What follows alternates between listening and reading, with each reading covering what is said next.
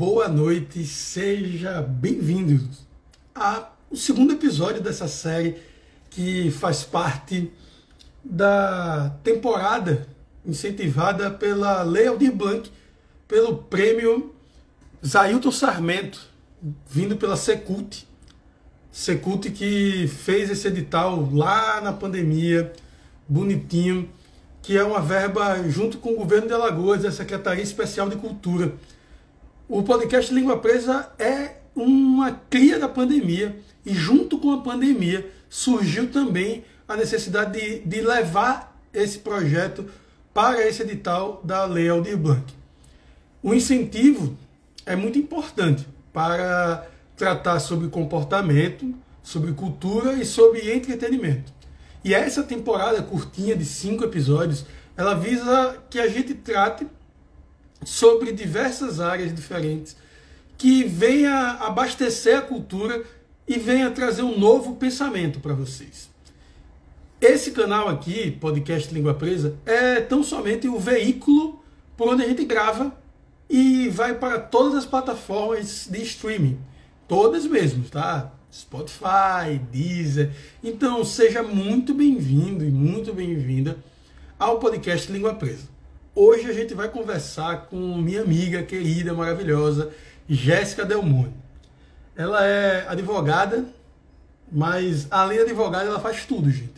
Porque assim, nos múltiplos talentos que ela tem e sempre fez o favor de colocar isso a jogo, ela descobriu que ela pode ajudar pessoas com aquilo que ela tem de talento e pode se jogar ela se jogou. Hoje ela é um especialista em algumas coisas que ela vai conversar com vocês e vai falar um pouco para a gente também sobre dados. Eu vou chamar ela aqui para que ela possa se apresentar e a gente possa conversar um tiquinho. Jéssica.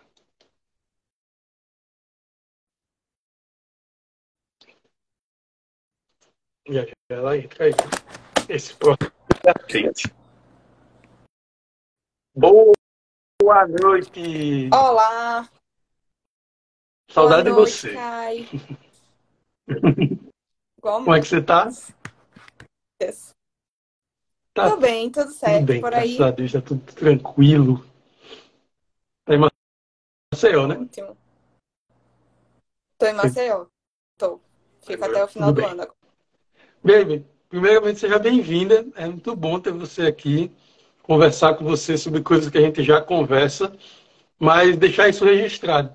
É uma forma até da gente, se não servir para ninguém, que vai ser muito difícil que não sirva para ninguém, mas que sirva pelo menos para a gente olhar no futuro e poder dizer o quanto a gente amadureceu, o quanto a gente pensou e que seja uma força motriz, sabe, para o quanto a gente é, se arrisca, o quanto a gente tem de força para fazer as coisas acontecerem. Então, assim, é, primeiramente eu queria que você se apresentasse para as pessoas, falasse com quem você trabalha, falasse o que você faz e, na verdade, falasse sobre você, tá? Você é mais do que o seu trabalho, isso eu lhe digo bastante. Você é mais do que o seu trabalho. E é importante que você se apresente para as pessoas saberem o quanto a gente consegue é, colaborar com elas aqui nesse papo curtinho que a gente vai ter hoje. Boa noite, eu chamo, me chamo Jéssica Delmone. É, antes de ser advogada e empreendedora, eu sou filha, eu sou esposa, eu sou tia, eu sou amiga, mas quero ser mãe. mas profissionalmente falando, eu sou advogada e consultora. Eu atuo na área trabalhista empresarial, mais especificamente com compliance e lei geral de proteção de dados. Também tenho uma empresa, em breve serei mãe, sim. Por enquanto eu sou só a tia da Mariana e do Chico, mas em breve eu serei mãe, quando Deus quiser. Viu, Raul Lessa, se você estiver assistindo, você é mãe. E é, eu atuo na área trabalhista e de proteção de dados. Também tenho uma empresa de legal design, é uma nova área aí no, no direito que está surgindo também. Então, tô aí no, tô no mercado me arriscando nessas áreas novas, mas que são áreas muito promissoras dentro do, do direito e que traz realmente muita efetividade para as empresas e para os negócios de uma forma geral. Porque a gente trabalha muito com prevenção, com estratégias dentro das organizações então, de uma forma geral, é isso: é empreendendo, botando a cara no mundo e tentando trazer soluções para os meus clientes, trazer resultados para eles. Muito bom. Assim, é curioso, assim, um podcast que fala sobre cultura, entretenimento e comportamento traz uma advogada e muita gente da cultura deve estar perguntando por que você trouxe a advogada, cara? O que é que você está conversando com ela? E, cara, o, assim, eu, enquanto uma empresa, sou dono de uma agência, sou dono da Isca, eu, além de ter advogados, além de tratar com isso, eu sempre tive esse problema. Assim, pessoalmente falando, eu sempre contratei pessoas via contrato temporário, nunca contratei, nunca assinei uma carteira de um ser humano na vida, é, porque eu nunca tive esse fluxo, eu sempre tive projetos para serem geridos, né? nunca tive um fluxo, se pegar o, o PG10, mas a gente está lidando, esse projeto é um projeto de edital, um projeto por edital. Todo edital ele precisa fazer uma série de documentação. Uma dessas documentações é a certidão negativa do FGTS, aquela certidão negativa trabalhista. Obrigatória para tudo, inclusive o edital. Ninguém da cultura recebe um dinheiro, recebe um incentivo sem essa certidão. Daí vem a primeira importância, o primeiro ponto que a gente está conversando aqui. Uma banda, uma banda, ela precisa contratar seus músicos, uma banda. Assim como ela precisa contratar seu técnico de som, seu motorista, quando ela vai viajar. Passa um ano viajando. Esse motorista é contratado como? Sua segurança. E muitas vezes isso leva a um nível de informalidade muito grande. E a gente está lidando com um profissional que tem um nível de estabilidade muito pequeno. Até que ponto, assim, porque a advocacia muitas vezes é vista como um custo para as pessoas. Até que ponto o, o que você atua hoje em dia com a prevenção consegue auxiliar as pessoas que veem como custo a poder se estruturar quando elas estão montando um projeto, quando elas estão montando uma empresa. Porque, independente se a pessoa está montando uma lanchonete, ou um grupo musical, ou um estúdio, ou uma agência, não deixa de ser uma empresa que terá funcionários. Não muda dessa concepção. Aonde as pessoas conseguem economizar e ajudar na gestão delas? Me explica isso, por favor. Então, essa, antes de mais nada de eu responder essa pergunta, você falou essa questão do edital, e veja só, é, eu fui procurada um dia desses por uma empresa que foi participar também de um edital de financiamento. E nesse edital tinha dizendo que a empresa tinha que ter um código de conduta. E aí a dona dessa empresa falou comigo assim, desesperada: eu preciso de um código de conduta, eu preciso. Então, tudo isso que a gente fala muito hoje, de você ter um código de conduta, você ter a regularidade no pagamento dos seus funcionários, você está realmente dentro da lei, ele não é apenas para evitar que você tenha problemas judiciais lá na frente. Ele é também para que você possa crescer, para que você possa ter novas oportunidades. Quando a empresa ela está bem alinhada, inclusive a gente tem várias leis, a lei de licitação é, tem um a partir de um determinado valor que você venha licitar, com um órgão público, eu, salvo engano, são 10 milhões, alguma coisa. É um contrato muito grande, óbvio, é uma coisa que não é tão comum para a nossa realidade, mas é para muitas empresas grandes. Você tem que ter um programa de compliance. Senão, você não vai licitar com a administração pública. Então, a gente observa uma tendência de que não é apenas para você evitar processos judiciais, é para você também crescer, para você ter novas oportunidades. Estar em conformidade com a lei não é meramente você estar aqui, ah, eu estou aqui pagando FGTS, estou aqui registrando. Não. É porque tudo isso vai trazer consequências muito positivas para a sua empresa no futuro. E, gente, eu bato muito na tecla. Falando mais de dinheiro, que é o que pega no bolso de todo mundo, principalmente do empreendedor, do empresário, que tem custos, que tem impostos, que tem uma série de burocracias para enfrentar, um processo, principalmente trabalhista, ele pode sair muito caro e pode uhum. quebrar um negócio. Se a gente negligenciando pequenas coisas, como um FGTS, como uma carteira que não é assinada, a famosa pejotização, que é quando você contrata como pessoa jurídica, mas na verdade ele é seu, ele é seu empregado, ele não é uma pessoa jurídica, ele está trabalhando como empregado, lá na frente essa conta vai chegar e vai chegar muito mais cara do que se você tivesse ao longo do tempo fazendo tudo certinho, pagando o que tinha que ser pago. Porque a Justiça do Trabalho, por exemplo, ao contrário do Estado, que tem refis, que você tem várias coisas para poder abater os créditos tributários, as dívidas tributárias, né?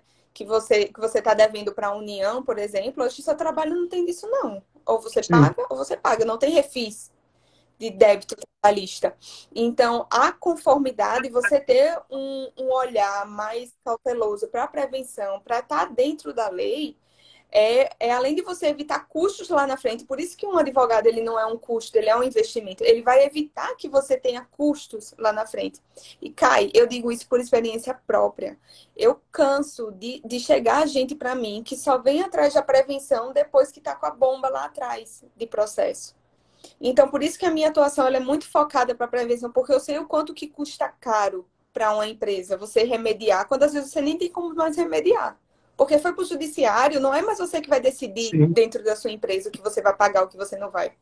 Terceiro, é o juiz que vai decidir aquela, aquela situação. Quando a gente fala de lei geral de proteção de dados também, os dados hoje são valiosíssimos para as empresas. Se uma empresa ela sabe administrar bem o banco de dados que ela tem, ela fica rica. Ela fica rica. O iFood, eu digo isso para todo mundo, gente, o iFood é o iFood. Não é por conta da quantidade de pizza e de hambúrguer que ele vende, não. É pela quantidade de dados que ele tem. O iFood sabe quando você tá liso no mês e usa mais cupom e sabe quando você não usa. O iFood sabe que você consome mais burger do que você consome mais pizza. O burger sabe o, o iFood sabe que você prefere o restaurante X do que o restaurante Y. A notificaçãozinha do iFood que chega pra gente não é à toa. O iFood sabe São os nossos dados. O... Ele, ele faz uma estimativa de ciclo menstrual do, do público feminino pelo consumo de doce. Pois é, são os nossos dados. Uma empresa que ela sabe fazer uma boa gestão dos dados dela, ela fica rica. Porque ela vai saber tocar na ferida, ela vai conhecer o público dela, ela vai saber chegar a, até o, o destino. Por isso que a gente fala tanto dessa questão de vamos ter estratégia. Um advogado hoje em dia, ele não é apenas um consultor, pelo menos não é para ser. Apenas um consultor jurídico de dizer, olha, isso está errado, isso está certo, viu? Pague isso, pague aquilo. Não, é para trazer essas estratégias para a empresa. Dentro do que ela tem, o que é que ela pode alcançar ali de, de resultado. E, e me diz assim, é, falando disso, assim, eu, eu, lembro de uma banda daqui que passou durante anos, bons anos, bons anos, com um problema grande com um baterista. Porque a, a banda rodava muito, rodava bastante, por sinal. E o baterista só recebia o cachezinho dele, de quando ele estava tocando. Até que ele saiu brigado todo mundo saiu na paz e ele saiu brigado. Então já não foi tão na paz assim. E aí ele, ele disse que ele estava uhum. a serviço sempre. Porque ele estava dentro da van, ele estava ensaiando quando ele ia para ensaio. Quando ele, cara, esse cara quase acabou com a banda. Quase acabou com a banda. E depois disso, essa banda é uma banda antiga daqui, essa banda tem carteira assinada de todos os seus funcionários. Todos, todos em dia. Todos os funcionários possuem carteira assinada. E um dia desse eu encontrei com o dono da banda e fui conversar com ele. E aí, velho, como é que tá? É, teve mais algum problema, não sei o que? Ele fez, bicho, zero problemas. Contratei todo mundo, ainda botei mais duas pessoas para dentro. E tua banda diminuiu, quanto botou mais que ele. Botei um contador e um advogado. Agora na minha banda. Agora minha banda tem um contador e um advogado. Zero problema. Zero, zero, zero problema. Tem mais sócio. E resolveu o problema. Se eu for contar todas as histórias aqui, minha filha, essa live vai durar sete horas. Inclusive, eu já tive processo de, do ramo, do ramo de cultura. Uma empresa daqui de, de Maceió que trabalha com locação de equipamentos de som, essas coisas todas, também essa questão de reconhecimento de vínculo e que foi reconhecido o vínculo. Porque o que é que acontece?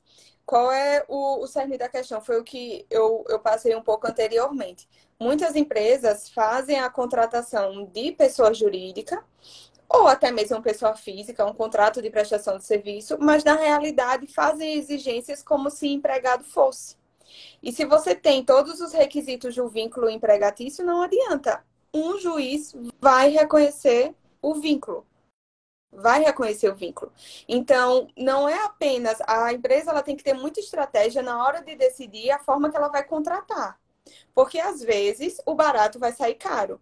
Eu sempre chego para os clientes e digo: olha, ele vai ser realmente o prestador? Ou você está querendo empregado para não pagar, você está querendo empregado como prestador para não pagar encargos? Bora sentar aqui vamos ver como é que é. Porque se não for feita essa análise previamente, pode incorrer numa situação dessa, de ser um vínculo ao invés de ser uma prestação de serviço. E aí você vai ter todo. Imagine, Pegue aí cinco anos, porque é o prazo né, de prescrição. Pegue cinco anos que você nunca pagou FGTS, você nunca pagou férias, você nunca pagou décimo terceiro, você nunca pagou nada. Imagine ter que pagar tudo isso de uma vez só. Uma coisa. Um... É, existe, assim, vamos botar uma situação hipotética aqui, que é uma, uma situação que acontece no ramo da cultura. É, isso serve tanto para um cara que é ator, quanto para um cara que é filma, tanto para um músico. Esse cara ele recebe por diária ou por cachê específico. Mas existe período que esse cara está trabalhando direto. Ele é como se, como se o empregado ele fosse. Como é que a pessoa faz para identificar onde é que ela consegue obter esses requisitos? É uma pergunta retórica, mas eu preciso registrar, tá? É... Como é que a pessoa consegue perceber se ela está obtendo esse vínculo trabalhista com, com os seus funcionários, assim. Como é que ela consegue? Rapaz, eu tô, eu tô pagando cachê então, desse cara, mas ele está sendo meu empregado, vou me lascar. Como é que esse cara consegue perceber isso? Observando, nós temos os requisitos do vínculo empregatício, que é habitualidade, certo? Não existe, eu vou até aqui quebrar um, uma ideia que as pessoas têm de que ah, é três dias na semana já é habitual. Gente, isso só está é previsto na lei doméstica, tá?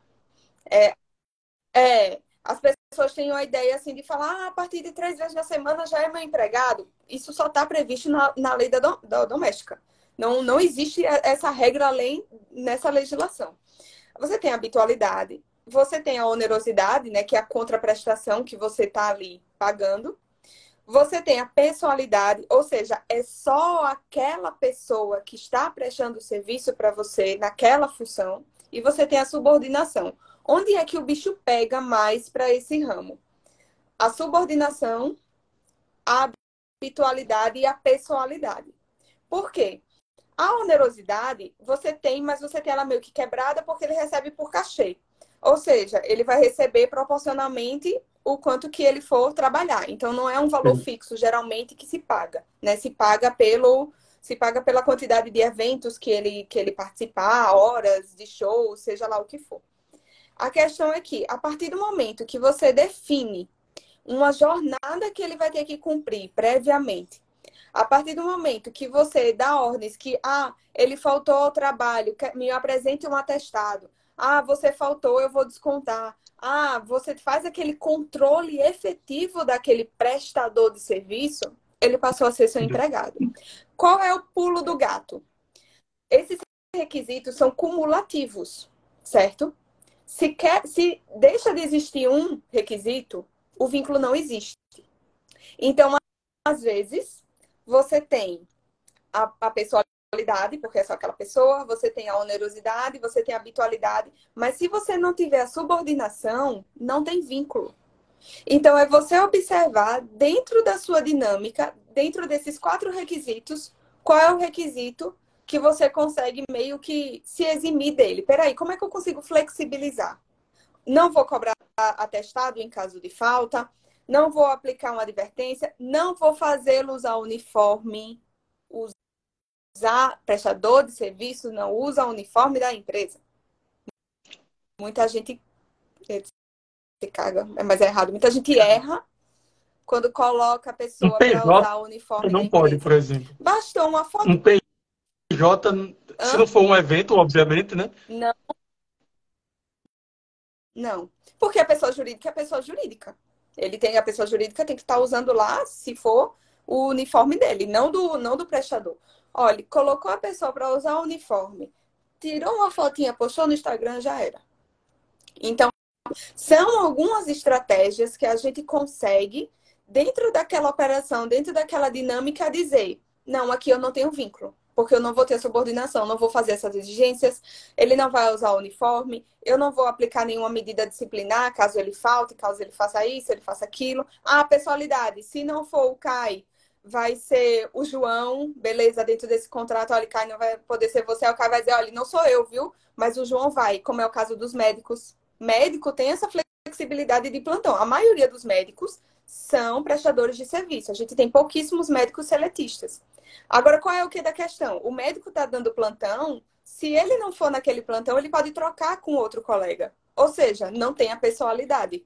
Então já morreu o vínculo empregatício. Por mais que ele tenha subordinação, por mais que ele tenha onerosidade, por mais que ele tenha habitualidade, se ele perdeu a pessoalidade, ou seja, não precisa ser aquele médico que está prestando serviço, pode ser outro, então já perdeu a pessoalidade. É a mesma questão no, no ramo da cultura. É você observar dentro da, dali daquela dinâmica de trabalho qual é o requisito de vínculo que você consegue não caracterizar. Perder um, é, perdeu eu, eu fico pensando assim, nesse, nesse edital que, que a gente está executando agora, o Língua Presa, eu ajudei, junto com o pessoal do Fórum da Música, a escrever ele e tentei dar suporte ao máximo de pessoas possíveis. assim.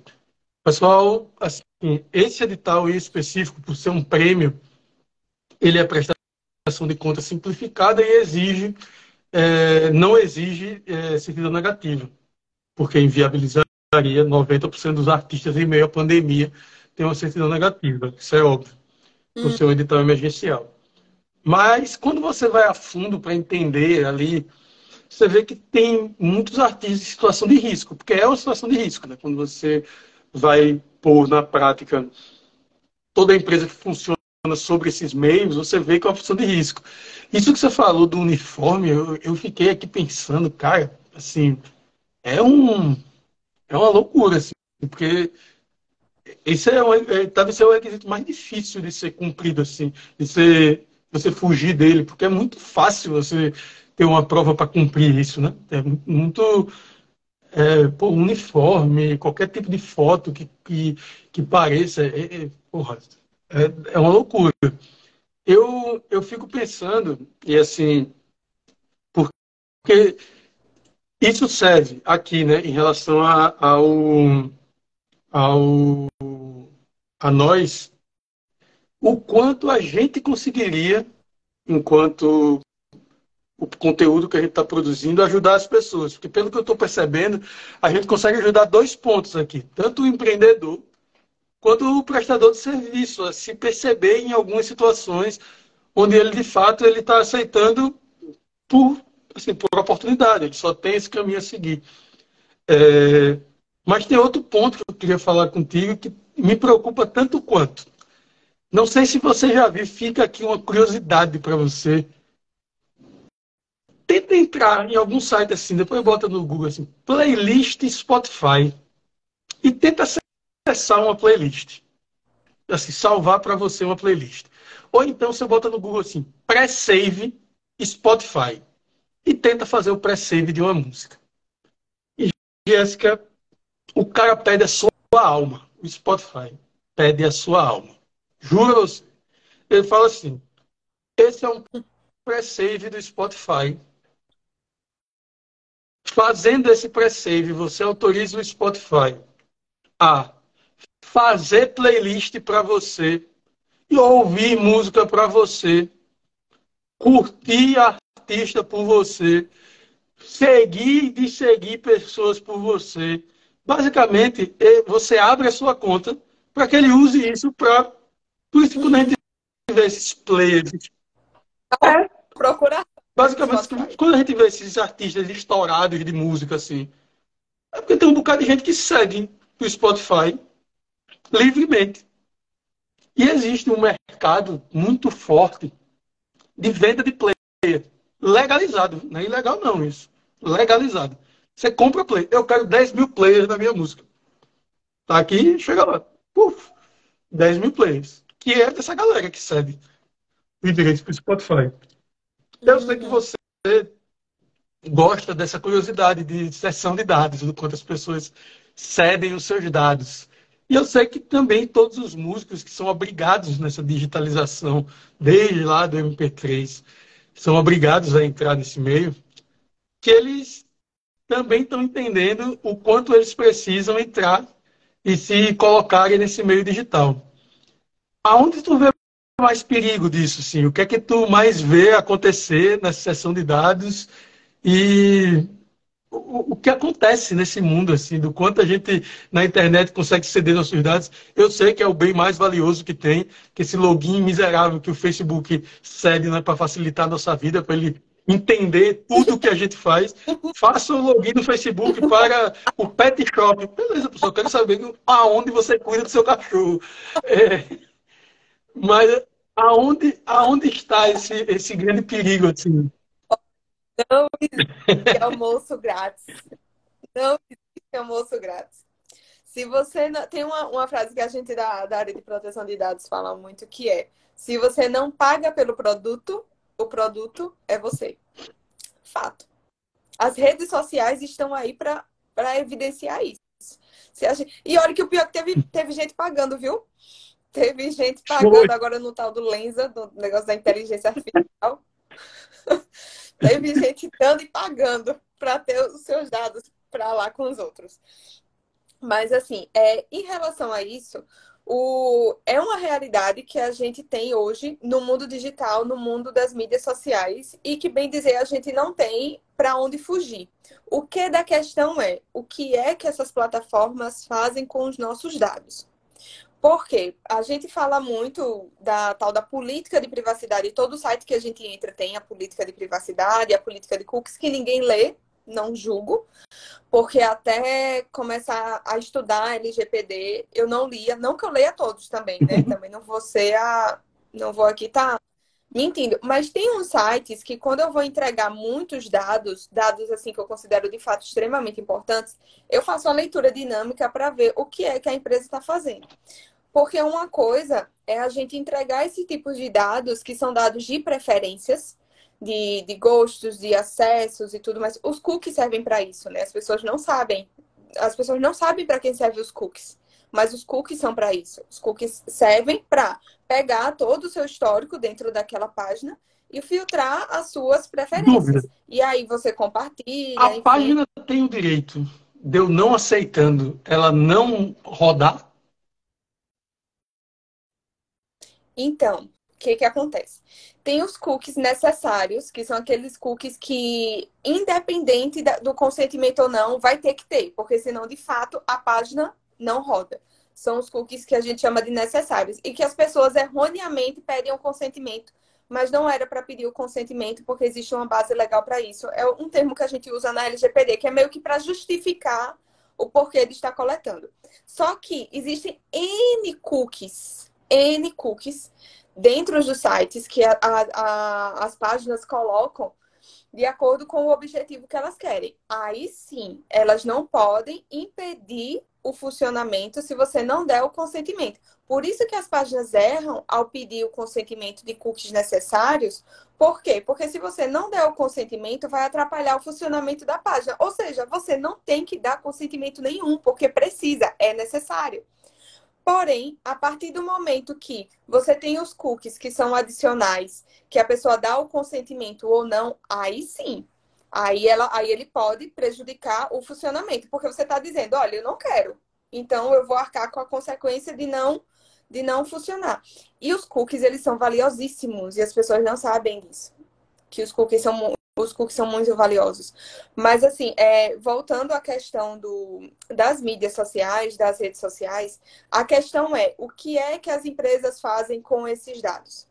A gente precisa, enquanto titular, ter a clareza do que é que as empresas estão fazendo com eles. As empresas estão usando apenas para definir as minhas preferências? As empresas estão utilizando para fins de marketing? As empresas estão utilizando para quê? O que da questão é quando foge a finalidade do tratamento, que a gente chama de tratamento dos dados. Por isso que é importante a política de privacidade, que está lá e ninguém lê. Repito, não julgo. Porque na política de privacidade tem dizendo o que é que cada empresa faz com os nossos dados. Existe a ilegalidade? Existe. Por exemplo, esse, esse aplicativo Lensa diz o aplicativo que apagava a nossa biometria com 24 horas. Ok. Só que o que é que o aplicativo Lensa diz? Ele é usado nesse período de 24 horas para a inteligência artificial. Ok, o que é essa inteligência artificial? Não é só fazer o seu rostinho de avatar, não, amor. Essa inteligência artificial é muito mais do que isso. É porque eles usaram uma estratégia que atrai o público, a gente gosta, né? A gente é vaidoso, a gente gosta de se ver de diversas formas, tal, tal, tal. Mas a política de privacidade não diz o que é que a inteligência artificial faz. Só diz que a imagem é usada para inteligência artificial. E a gente sabe que inteligência artificial tem N hipóteses de serem usadas. Inclusive, se usa, está se usando inteligência artificial agora na guerra da Rússia e da Ucrânia para poder saber quem são os militares de cada país. Isso é inteligência artificial. O Spotify usa inteligência artificial. O que da questão está na transparência. O que é que essas empresas fazem com os nossos dados? E lembrando e trazendo a informação que muitas pessoas acham também, é que é o seguinte, a LGPD ela não proibiu a compra e venda de dados. Ainda pode existir. Ainda pode existir a compra e venda de dados. Porém, a gente precisa dar o consentimento para isso. Então, eu acho que na LGPD tudo gira em torno de transparência. Do titular saber o que é que está sendo feito de dado. E outra, gente, independente do seu ramo, se você vai utilizar dados para fins de marketing, tem que ter o consentimento do titular. Tem que ter o consentimento. Ah, eu estou fazendo o meu cadastro para. Eu vou entrar ali no Simpla e vou fazer o meu cadastro para o show. O Simpla ele tem que informar se os meus dados vão ser compartilhados com o organizador do evento. E se, e se o organizador do evento vai receber todos os meus dados do, do cadastro no Simpla, o que é que ele vai fazer?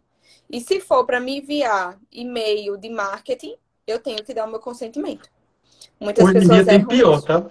Hoje em dia, na prática, assim, no entretenimento, é o cara vende o ingresso no Simpla ou em qualquer outra plataforma, não vamos deixar só o Simpla aí. É, é. Mas ele vende, ele, a tiqueteira entrega para o, para o organizador do show, o organizador do show entrega para todos os patrocinadores, porque os patrocinadores são, para eles patrocinarem, eles fazem questão disso, porque eu vou dar exemplo. Todo evento que patrocina, faz questão. Quantas pessoas vão ter no evento? Vai 5 mil.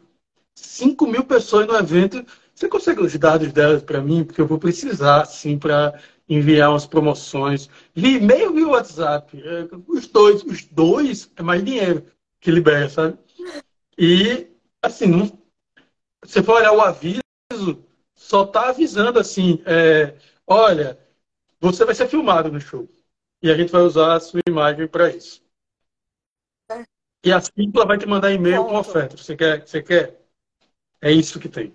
Ponto. Tem mais nada. É, qual a consequência na prática que tem é que... é, por usar isso? Por eu vender, eu, vamos lá, sou organizador do, de um show cultural, fiz aí um cadastro, curso que eu estou realizando agora, estou pegando os dados do pessoal, não vou passar eles para ninguém, mas vamos lá, a Secult me pede, passa aí os dados do pessoal. Passei. Daqui a pouco um patrocinador entra e fala, ah, me dá aí esses dados. Beleza, quanto? Para 10 mil reais, eu vendo. Qual é a consequência disso? Prática. Para mim, para mim. Para quem? Para o negócio vendi os dados do povo via Google Forms. É, então, o que, que acontece? Se não tiver o consentimento para essa transação, esse compartilhamento de dados, a consequência para você vai ser se houver um vazamento aí de dados, seja por parte da secretaria ou seja por parte do patrocinador, você vai ser responsabilizado, porque existe uma cadeia dentro da Lei Geral de Proteção de Dados, tá? Que é o controlador, o titular, que somos nós, aqui, personas. Temos o controlador, que é meio que o, o possuidor dos dados daquele titular, tá? Então é o seguinte, você está promovendo um curso agora, não é isso? Quando você, todas as pessoas que se cadastrarem no seu curso, você vai passar a ser o controlador dos dados, porque os dados estão com você. E existe a figura do operador. O operador é quem trata os dados. Por exemplo, é por onde você está fazendo a inscrição do, do curso. Pronto, o Forms é o operador dos dados, porque é quem está recebendo esses dados. Se fosse pelo DOIT, ia ser o DOIT. Ah, Jéssica, eu tenho um escritório de contabilidade que faz a contabilidade da minha empresa. Se a contabilidade da sua empresa recebe esses dados, é o operador. Essas figuras têm responsabilidade que pode ser solidária. Para quem não sabe o que é isso, é quando os dois respondem da mesma forma. Então, se você, se há um vazamento de dados de um terceiro, que foi você que cedeu os dados, e esse terceiro venha prejudicar os titulares donos desses dados, consequentemente, ele sofra uma ação judicial, uma multa que ele tem que pagar perante a Autoridade Nacional de Proteção de Dados, qualquer outro tipo de sanção, você também vai ser responsabilizado. Porque foi você que forneceu esses dados. Por mais que não tenha sido você que vazou, por mais que não tenha sido você que tenha dado um tratamento indevido, foi você que passou os dados. Então, por isso que a gente tem que ter muito cuidado nessa cadeia com quem a gente compartilha esses dados, porque essa responsabilidade pode ser solidária. Não vai ser só de quem vazou, vai ser de quem tinha os dados e compartilhou também. Por isso que tem que ter muito cuidado em relação a isso. E assim, sabe, Kai, a gente ainda está meio embrionário nessa questão de lei geral de proteção de dados, mas cada vez mais as pessoas estão se conscientizando a respeito desses dados, estão exigindo, estão cobrando. E eu digo isso pelo que eu vejo no dia a dia. Eu já prestei consultorias de pessoas que disseram assim, Jéssica, você no Instagram falou uma coisa que eu acho que dentro da minha empresa está errado. Tu me ajuda. Então, assim, é uma coisa que vai puxando a outra, vai puxando a outra. E quem tem um mínimo noção de, uma mínima noção de proteção de dados vai reivindicar isso. E aí vai sair em toda a é, cadeia. Eu, eu perguntei assim, me coloquei como exemplo para não colocar o exemplo real. Assim. É, não sei se hum. você. Lembra daquele vazamento da McDonald's? Que vazou uma caridade da McDonald's? Sim. Foi do Lula Palusa. Foi por causa do Lula Palusa. que, que teve esse vazamento, assim.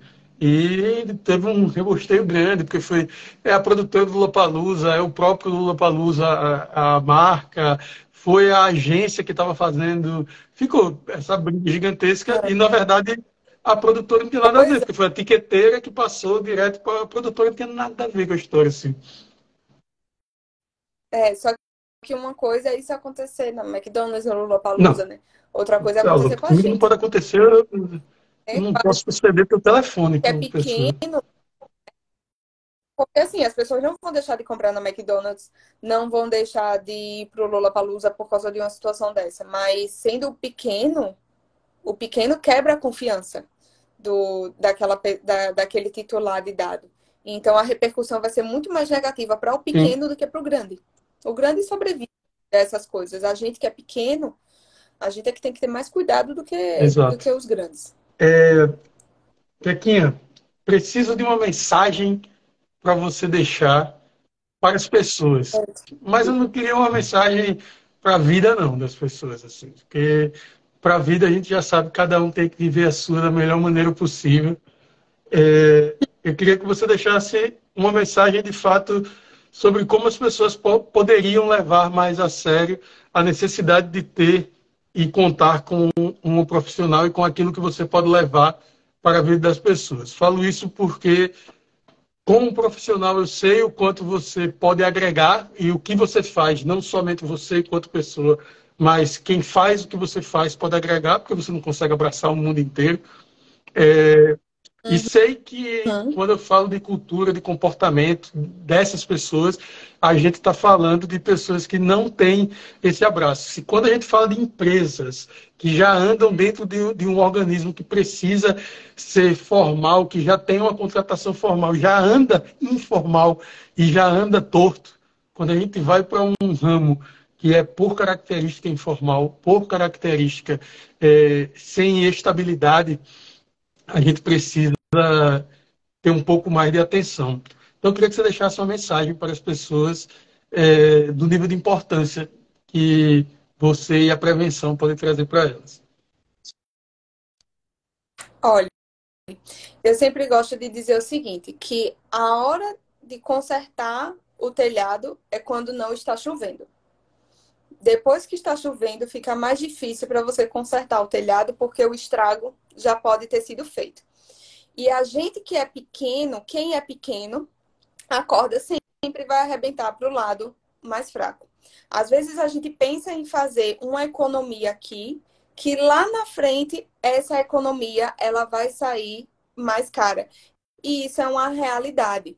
A gente tem que e assim, a gente precisa enxergar que as leis, por mais que elas tragam algumas limitações, algumas proibições, a gente sempre consegue adotar algumas estratégias para dentro daquela operação, para dentro daquela dinâmica de trabalho, a gente tentar minimizar o máximo possível o risco. E é aí que entra o profissional, é aí que entra o advogado, é aí que entra o consultor.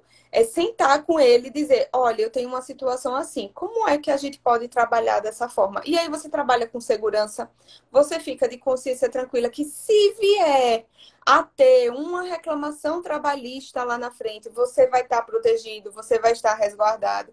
E, gente, por mais que estamos, é, estejamos falando de pessoas, a gente não pode ter plena confiança de que, ah, mas é fulano, fulano vai fazer isso com a gente. Comigo, não. Sabe quais são os dois motivos que levam as pessoas a entrarem com reclamação trabalhista? Falta de dinheiro e mágoa aconteceu alguma coisa que trouxe uma mágoa, ou a situação apertou para aquela pessoa, é na justiça do trabalho que ela vai recorrer. Então, a gente tem que buscar fazer o certo na hora que tem que ser o certo. Porque quando for lá na frente, no meio da goteira, no meio da tempestade, não vai dar tempo de você consertar o telhado. Você vai ter que lidar com aquele problema. Então, eu sempre gosto de dar essa frase. A hora de consertar o telhado é quando não está chovendo. Então, sempre tratar de, de prevenção que você, a gente vê que o resultado sempre tende a ser positivo. A gente fica de consciência tranquila, minimiza todos os riscos e tem segurança para seguir o nosso trabalho. É isso. Muito, muito, muito, muito, muito obrigado, Kequinha. Você é uma primeiro uma profissional exemplar. Eu tenho sou seu fã pela sua determinação, por tudo aquilo que você se dispõe a fazer e não tem medo de enfrentar e principalmente no que você se dispõe. É muito raro a gente se dispor a fazer algo e se apaixonar por algo que muda a vida das pessoas, e não somente por algo que é cômodo fazer. E você teve oportunidades ao longo da sua vida de ficar no que era cômodo fazer, porque você tinha talento para fazer isso que era cômodo, e é bonito ver o quanto você gosta de se reinventar para coisas que são úteis para outras pessoas, porque as necessidades da evolução do mundo se mostram assim. É por isso que eu te admiro muito, muito, muito, muito, muito. Por isso que você é tão incrível. Eu faço questão de mostrar isso para as outras pessoas. Parabéns, muito obrigado por estar aqui. É, é uma honra para mim. E eu torço por você para que você vá longe, para que você seja feliz, para que você siga sendo uma ótima filha, uma ótima esposa, uma ótima tia, para que você seja mãe, para que dê tudo certo na sua vida. E é isso. Muito obrigado por estar aqui. Muito obrigado, de coração agradeço a confiança e todas as palavras, não tenho nem o que dizer. E a recíproca é verdadeira, você sabe que eu te adoro. Inclusive, não sei, deixa eu ver aqui. Eu tenho até que botar no meu Instagram que a frase que está fazendo sucesso nos meus copinhos foi Kai Costa que fez, que eu não cheguei nessa criatividade. é isso que aqui é. Viu? Muito muito obrigado. E é isso, pessoal. Fica aqui o segundo episódio dessa temporada do Língua Presa, que é uma realização da Secult via prêmio Zaildo Sarmento do edital da Lei Aldir Blanc, via Ministério da Cultura, Ministério da Secretaria Especial da Cultura. Ministério da Cultura está voltando. É isso. Pessoal, um beijo. Muito obrigado, Quequinha. Até amanhã, pessoal. Tem Lucélia Pontes, tá? Tchauzinho. Tchauzinho, Quequinha. Tchau.